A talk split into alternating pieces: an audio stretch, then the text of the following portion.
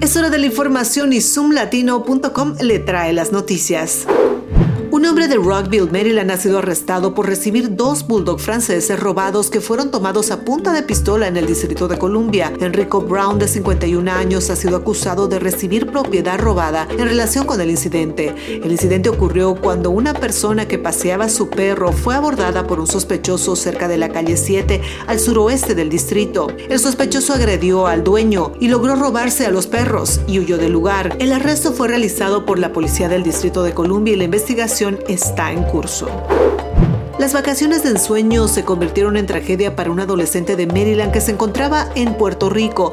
Tommy Grates, tercero de 17 años del área de Only, estaba en la playa Isla Verde junto a su tío y su padrastro durante sus vacaciones del 4 de julio, cuando uno de sus familiares se ensarzó en una discusión con otro hombre. La discusión se volvió mortal. Los tres resultaron heridos, pero solo Tommy falleció. Su padrastro sigue en el hospital. Y nos vamos hasta Fairfax, Virginia, donde han añadido un carril adicional de giro a la izquierda en una intersección ocupada para ayudar a evitar colisiones.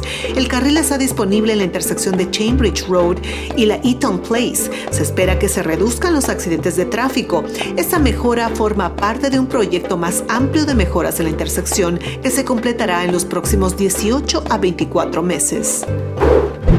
Esas fueron las noticias más importantes del momento gracias a zoomlatino.com. Les saludó Silvana Quiroz. Hasta la próxima.